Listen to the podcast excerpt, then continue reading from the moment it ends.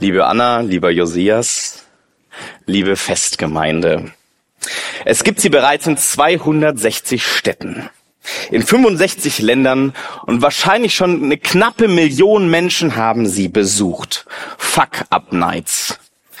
Ich hoffe, ich kriege jetzt hier keine Ärger. Die Namensgebung kommt aus dem Englischen to fuck up something, also etwas versauen. Hanau, Innsbruck, Montreal, London und auch Karlsruhe. Überall dort besuchen Menschen Events, auf denen es um Misserfolg geht.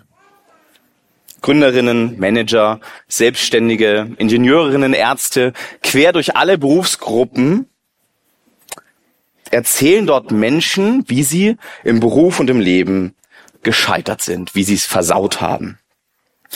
Die Idee ist, dass man sozusagen durch die Geschichten und auch den Austausch ja sich irgendwie damit anfreunden kann, dass Scheitern zum Leben dazugehört. Dass man aus Fehlern lernen kann und dass auch sagen, mit einem Misserfolg nicht alles vorbei ist. Besonders schön, die Menschen dieser Bewegung nennen sich Fuck-Upper. Liebe Anna, lieber Josias, ich hoffe, ihr versteht das jetzt nicht falsch. Projektstart, ihr werdet eingeführt und ich verweise euch an die Fuck-Up-Nights. Da hat ein Lehrer großes Vertrauen in seinen ehemaligen Schüler. Nein, äh, so nicht. Ganz im Gegenteil. Aber ich habe euch eine Geschichte aus dem Neuen Testament mitgebracht. Eine Geschichte, die auch auf eine Fuck-Up-Night passen würde. Eine Geschichte, die Jesus selbst auf einer solchen Veranstaltung erzählen könnte. Sie steht in Markus 10, die Verse 17 bis 27. Und als er hinausging auf den Weg, lief einer herbei, kniete vor ihm nieder und fragte ihn, Guter Meister, was soll ich tun, damit ich das ewige Leben ererbe? Aber Jesus sprach zu ihm, Was nennst du mich gut? Niemand ist gut als der eine Gott. Du kennst die Gebote, du sollst nicht töten, du sollst nicht Ehe brechen, du sollst nicht stehlen, du sollst nicht falsch Zeugnis reden, du sollst niemanden berauben, du sollst deinen Vater und deine Mutter ehren, er aber sprach zu ihm, Meister, das alles habe ich gehalten von meiner Jugend auf. Und Jesus sah ihn an und gewann ihn lieb und sprach zu ihm, eines fehlt dir. Geh hin, verkaufe alles, was du hast und gib's den Armen, so wirst du einen Schatz im Himmel haben und komm und folge mir nach. Er aber wurde betrübt über das Wort und ging traurig davon, denn er hatte viele Güter. Und Jesus sah sich um und sprach zu seinen Jüngern, wie schwer werden die Reichen das Reich Gottes kommen. Die Jünger aber entsetzten sich über seine Worte, aber Jesus antwortete wiederum und sprach zu ihm, liebe Kinder, wie schwer ist es, ins Reich Gottes zu kommen. Es ist leichter, dass ein Kamel durch ein Nadelöhr gehe, als dass ein Reicher ins Reich Gottes komme. Sie entsetzten sich aber noch viel mehr und sprachen untereinander, wer kann dann selig werden? Und Jesus sah sie an und sprach, bei den Menschen ist's unmöglich, aber nicht bei Gott, denn alle Dinge sind möglich bei Gott. Wenn Jesus auf eine Fuck-Up-Night gehen würde, könnte er diese Geschichte erzählen. Wenn wir nicht allzu schnell auf den berühmten reichen Jüngling schauen, lesen wir da erstmal eine Geschichte vom Misserfolg Jesu. Menschen zur Umkehr in die Nachfolge zu rufen, das ist ja quasi seine Geschäftsidee, seine Berufung. Aber hier geht sie gewaltig schief. Keine Umkehr, keine Nachfolge, stattdessen Traurigkeit, betrübte Stimmung, sogar Entsetzen und so erste Erklärungsversuche direkt nach dem Geschehen, wie wenn man Thomas Müller nach dem Spiel fragt, was jetzt da los war. Und deshalb ist die Spur, die ich heute in dieser Geschichte verfolgen will, die Spur von Nachfolge und Verletzlichkeit. Zuerst ist da der junge Mann, der sich besonders verletzlich macht der ins Risiko geht. Getrieben von dieser Sehnsucht nach einem vollen Leben riskiert er sich. Er denkt sich nicht so seinen Teil, er schaut auch nicht von, von der Seite irgendwie zu oder lässt sich danach berichten, wie es war. Nein, er geht mitten rein, er riskiert sich, er spricht Jesus an, er gibt Preis, was ihn bewegt, was ihn beschäftigt.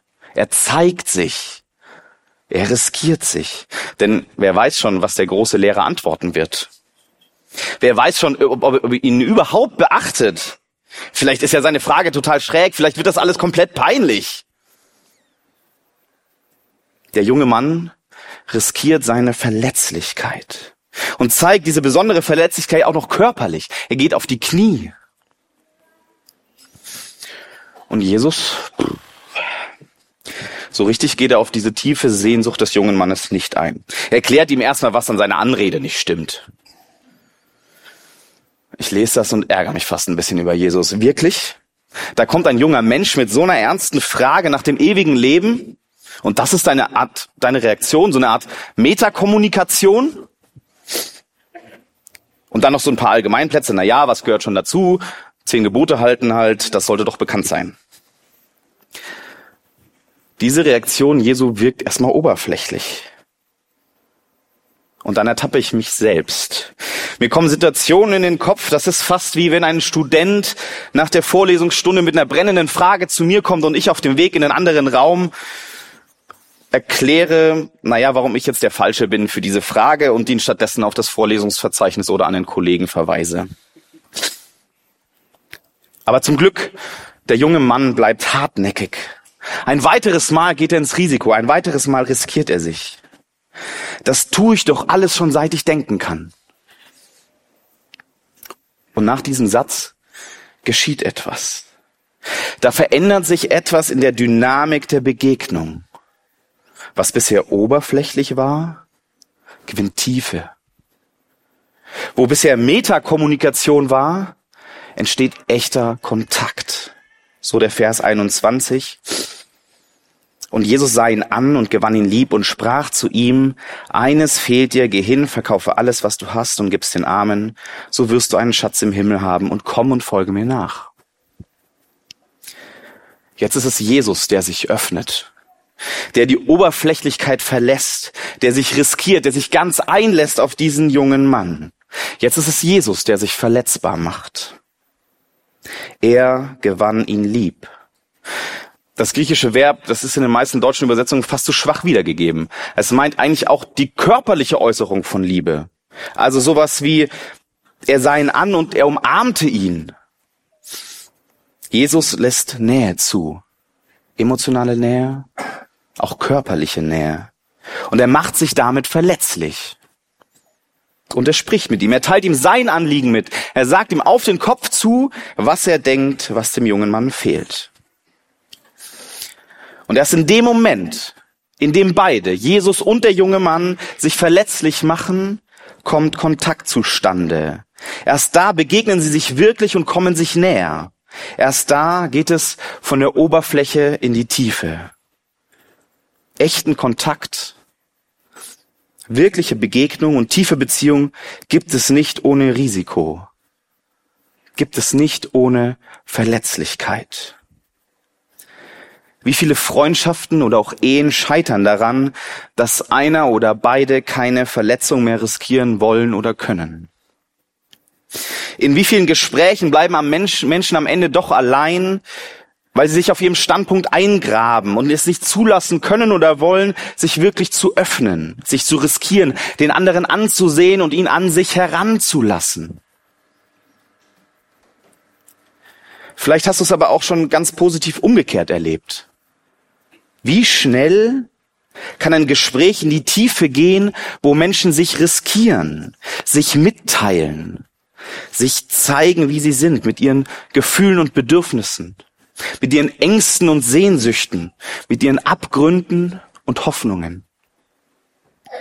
Wie viel Leben kann in einer Beziehung, einer Freundschaft oder Partnerschaft aufblühen, wo zwei Menschen ganz neu oder vielleicht sogar erstmalig Verletzlichkeit riskieren und sich dem anderen zumuten?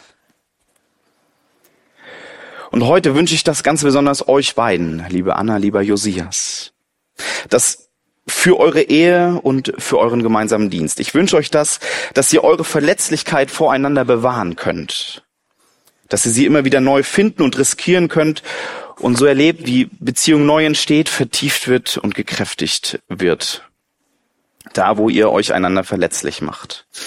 Und ich würde mir darüber hinaus wünschen, dass dieses Jüngerschaftsprojekt ein Ort ist, an dem junge Menschen erfahren dürfen, dass es sich lohnt, das Risiko der eigenen Verletzlichkeit einzugehen. Wie sehr sie dadurch echte Beziehungen und wirkliche Gemeinschaft gewinnen können. Aber diese Geschichte erzählt nicht nur, wie Verletzlichkeit Beziehungen ermöglicht, sondern sie geht sogar noch tiefer. Denn mit der Verletzlichkeit sind wir ganz nah dran an einem Grundzug des Menschen überhaupt. Wir Menschen sind verletzliche Wesen, verletzliche Geschöpfe. Das haben wir in den letzten Jahren noch mal ganz neu lernen können oder auch müssen. Wir konnten jetzt einige Jahre doch sowas aufrechterhalten wie so eine Illusion von Unverwundbarkeit. Und dann haben uns jetzt in den letzten Jahren mehrere Dinge auf einmal erschüttert, die uns doch ziemlich krass an unsere Verletzlichkeit erinnert haben. Ich nenne einfach mal nur zwei, um das nicht zu, zu drastisch zu machen. Das Coronavirus und jetzt ganz frisch auch die Enthüllungen zu rechten Fantasien.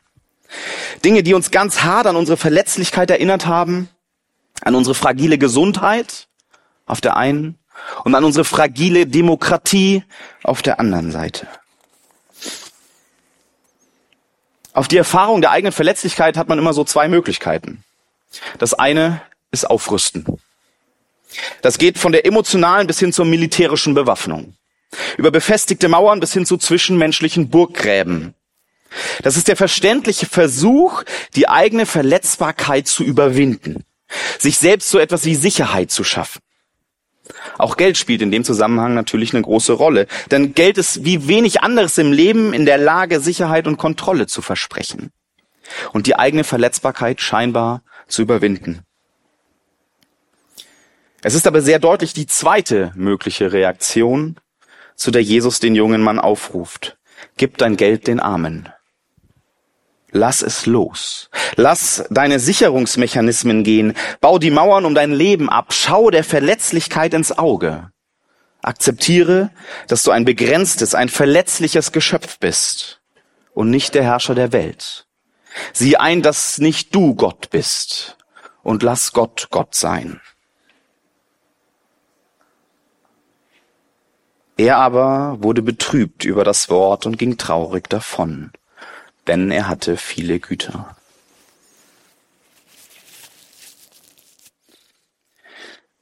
Die Reaktion des jungen Mannes zeigt, wie anspruchsvoll das ist, was Jesus da tut, was Jesus da fordert.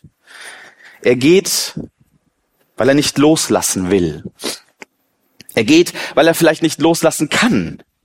Er geht traurig, weil er in seinem Nicht-Können und Nicht-Wollen vielleicht doch merkt, dass er da gerade was ganz Entscheidendes verpasst.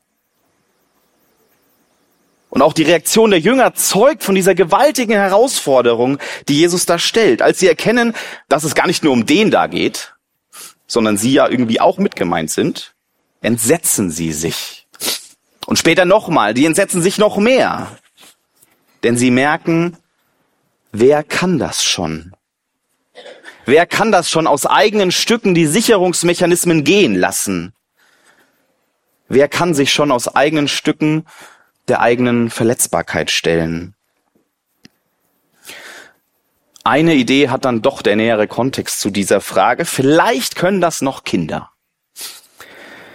Nicht umsonst spricht Jesus kurz genau, kurz davor genau davon, dass den Kindern das Himmelreich gehört.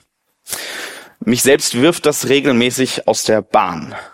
Wie unverhohlen, ehrlich und offen unser fast Dreijähriger sich mitteilt und ohne Zögern sagt, was in ihm vorgeht, was er braucht, was er fühlt. Regelmäßig. Und wie er sich ohne Zögern so ganz verletzlich macht. Denn ganz oft muss ich ihm antworten, dass ich jetzt leider nicht mit ihm Zug spielen kann. Oder auch, dass ich das Kleinspielzeug, was in den Abfluss gefallen ist, nicht mehr rausholen kann. Und nicht selten endet das dann auch in Tränen, also Verletzung. Und mir zeigt das gleichzeitig, wie oft ich dieses Risiko schon gar nicht mehr eingehe. Wie oft ich lieber auf Nummer sicher gehe und schon gar nicht mehr sage, was ich jetzt bräuchte oder wollte. Und ich merke dann aber auch, wie viel ich dadurch eigentlich verpasse. Ganz nach der Aussage Jesu zwei Kapitel vorher, Denn wer sein Leben retten will, wird es verlieren. Wer aber sein Leben um meinetwillen und um des Evangeliums willen verliert, wird es retten. Liebe Anna, lieber Josias, an dieser Stelle will ich euch einfach mal meinen tief empfundenen Respekt aussprechen, dass ihr diesen Weg nach Karlsruhe geht. Dass ihr mit eurem Ja zum Jüngerschaftsprojekt, dass ihr euch verletzlich macht. Dass ihr ins Risiko geht, denn das ist es. Und irgendwie freut es mich auch, dass wir als Partner hier des Bundes an der Stelle gemeinsam ins Risiko gegangen sind. Ihr habt gehört, wer alles dabei ist. Auch wir machen uns mit diesem Projekt verletzlich. Wer weiß, ob das was wird. Ich bin zuversichtlich, aber ein Risiko bleibt. Und ich kann mich noch gut an den Moment erinnern, ich war in meinem Büro, die ersten Ideen entstanden und ich habe in Witten beim Hannes angerufen. Das war jetzt nicht mein erster Anruf, also an sich nichts Tragisches, aber mir ging die Pumpe. Weil ich mir dachte, was mache ich denn, wenn der Hannes jetzt sagt, naja, ihr an der Hochschule habt doch nicht mehr alle Latten am Zaun. Hat er nicht, zum Glück. Er war dabei, die Bundesjugend war dabei, ist mit ins Risiko gegangen. Und das ist für mich wirklich eine tiefe Nachfolgeerfahrung auch für unseren Bund, dass wir hier gemeinsam als Menschen und Träger unsere Verletzlichkeit riskieren. Aber weder ihr, Anna und Josias, noch wir als äh, Partner aus dem Bund können das aus eigenen Stücken. Wer kann sich schon aus eigenen Stücken verletzlich machen? Wer kann diesen verletzlichen Weg der Nachfolge selbst gehen? So fragen es die Jünger. Sie entsetzten sich aber noch viel mehr und sprachen untereinander, wer kann selig werden? Der Text wird da sehr deutlich, niemand. Aber genau das ist die große Kraftquelle und gleichzeitig der große Skandal christlicher Nachfolge. Es ist als erster Gott selbst, der sich verletzbar macht. Der sich, der uns in seiner Verletzbarkeit vorausgeht. Im Kleinen zeugt davon diese Misserfolgsgeschichte. Gerade als Jesus diesen jungen Mann in sein Herz geschlossen hat, sich ihm gegenüber riskiert hat, geht der weg kehrt ihm den Rücken zu. Ganz offensichtlich kann Jesus auch nichts dagegen machen. Und Jesus lässt das sicher nicht unberührt zurück. Fast müsste man dem nächsten Satz noch so ein Ach vorwegsetzen. Ach, wie schwer werden die Reichen in das Reich Gottes kommen. Ein Seufzer. Im Zentrum des christlichen Glaubens steht ein Gott, der sich ganz auf den Menschen einlässt. Ein dienender Gott, der in und durch die Verletzlichkeit geht und tatsächlich auch Verletzungen erleidet. Hier im Kleinen und spätestens am Kreuz für alle ganz sichtbar. Jesus kündigt es am Ende des Kapitels an, die werden ihren Spott mit ihm treiben, ihn anspucken, auspeitschen und schließlich töten. Und das ist die große Kraftquelle christlicher Nachfolge. Wir gehen diesen Weg mit dem, der vor und neben uns hergeht, der uns mitzieht, uns beisteht, der selbst den Weg in und durch die Verletzlichkeit gegangen ist. Jesus Christus, der verletzliche Gott. Und gleichzeitig ist da noch mehr. Jesus sagt in Anbetracht seiner Ohnmacht, nachdem der junge Mann weggegangen ist, bei den Menschen ist es unmöglich, aber nicht bei Gott. Denn alle Dinge sind möglich bei Gott. Wichtig, dieser Satz meint jetzt keine abstrakte Allmacht, so nach dem Motto, Gott könnte es jetzt hier drin regnen lassen, wenn er nur wollte. Damit wäre die Intention nicht richtig getroffen. Der Satz ist da richtig verstanden, wo Jesus trotzig darauf hofft, dass das Ende seiner Möglichkeiten nicht das wirkliche Ende ist. Er ist da richtig verstanden, wo ich selbst feststellen darf, dass das Ende meiner Möglichkeiten noch nicht das Ende der Hoffnung ist. Die Hoffnung daraus, darauf, dass Gott der Verletzung nicht das letzte Wort gibt. Darauf, dass Gott immer wieder neues Leben schafft. Die Hoffnung darauf, dass Gott Frieden stiftet. Die gerade genannte Leidensankündigung endet mit den Worten, und nach drei Tagen wird er auferstehen. Und es ist genau diese Hoffnung auf neues Leben, die mir überhaupt erst Mut und Kraft dafür gibt, meine eigene Verletzbarkeit immer wieder zu riskieren. Und noch ein drittes.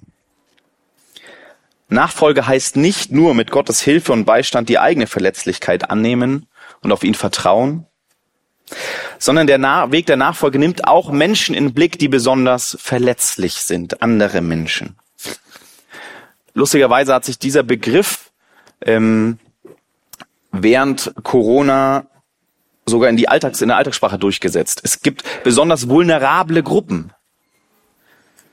Aber die gab es natürlich nicht nur in der Pandemie, sondern die gibt es immer. Menschen, die weniger Ressourcen haben, die am Rande stehen, die weniger Macht haben als andere und deshalb auch verletzbarer sind. Und zum einen sind mit den alttestamentlichen Geboten immer auch solche Menschen im Blick. Für sie, aber nicht nur für sie, haben genau diese Gebote, die Jesus aufzählt, die Funktion vor Verletzung zu schützen. Und zum anderen geht Jesus mit seinem Ruf in die Nachfolge noch weiter. Die Verletzlichkeit, die der junge Mann wagen soll, sollte am Ende den Armen dienen. Den Armen. Auch wenn der junge Mann weggeht, der Ruf zu dieser Art von Nachfolge, der bleibt. Eine Nachfolge, die zur Hingabe wird für andere. Eine Nachfolge, die dort zur Hingabe wird, wo sie sich bewusst wo sie sich bewusst für verletzliche Menschen riskiert, wo sie sich mit den Marginalisierten solidarisiert und besonders verletzliches Leben auf eigene Kosten schützt. Das kann das riskante Einschreiten beim Mobbing von Mitschülern sein oder auch das klare Zeichen von Solidarität mit den Menschen, gegen die AfD und andere Gruppierungen Deportationsfantasien gehegt haben. So wie es ja erfreulicherweise gerade auch auf unzähligen Demos in ganz Deutschland geschieht. Hingabe, die zugunsten anderer die eigene Verletzbarkeit riskiert. Und ich finde es großartig, dass auch das Teil des Jüngerschaftsprojektes sein wird. Dass Menschen dort sich auch üben können, ausprobieren können, für andere in Karlsruhe ihre Verletzbarkeit zu riskieren. Das bedeutet aber auch für uns als Partner vom Jüngerschaftsprojekt, dass wir eine besondere Verantwortung für euch beide haben. Ich habe gerade gesagt, ihr macht euch verletzlich mit diesem Schritt.